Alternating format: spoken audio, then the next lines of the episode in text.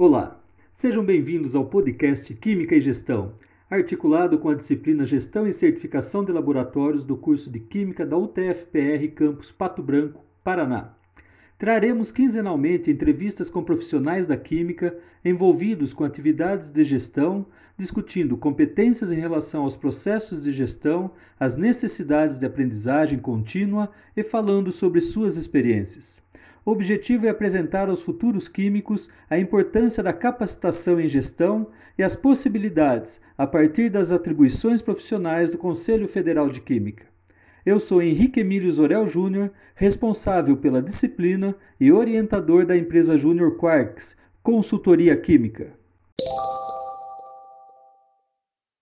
Como introdução, você já parou para pensar na quantidade de ações que precedem suas atividades de aula, pesquisa e desenvolvimento e extensão nos laboratórios?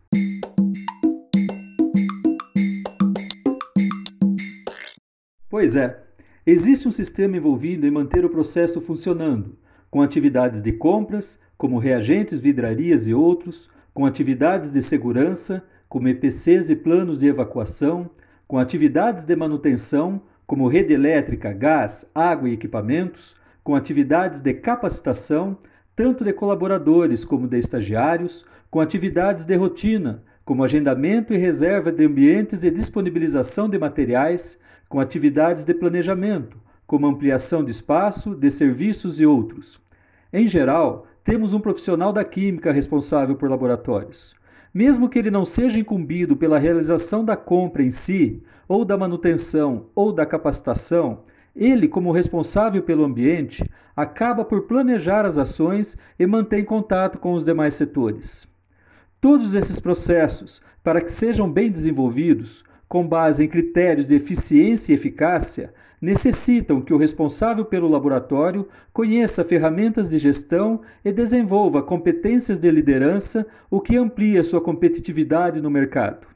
Portanto, as funções do químico não se limitam às atividades técnicas de laboratórios, como análises químicas e interpretação de resultados.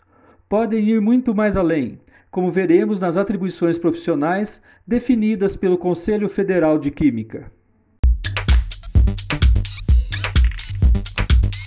Dentre as atribuições definidas pelo Conselho para os químicos industriais, temos direção e supervisão e responsabilidade técnica, assessoria, consultoria e comercialização, desempenho de cargos e funções técnicas, controle de operações e processos, pesquisa e desenvolvimento de processos industriais, execução de projetos de processamento, entre outras.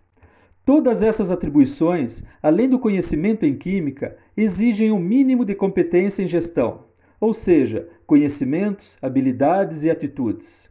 Assim, durante o seu curso, invista em competências que venham contribuir com sua formação profissional. No próximo podcast, teremos como convidado o nosso egresso Fábio Ricardo Rise, responsável químico pela Enerquímica Produtos Químicos, falando de suas experiências como químico e gestor. Abraços e fiquem bem!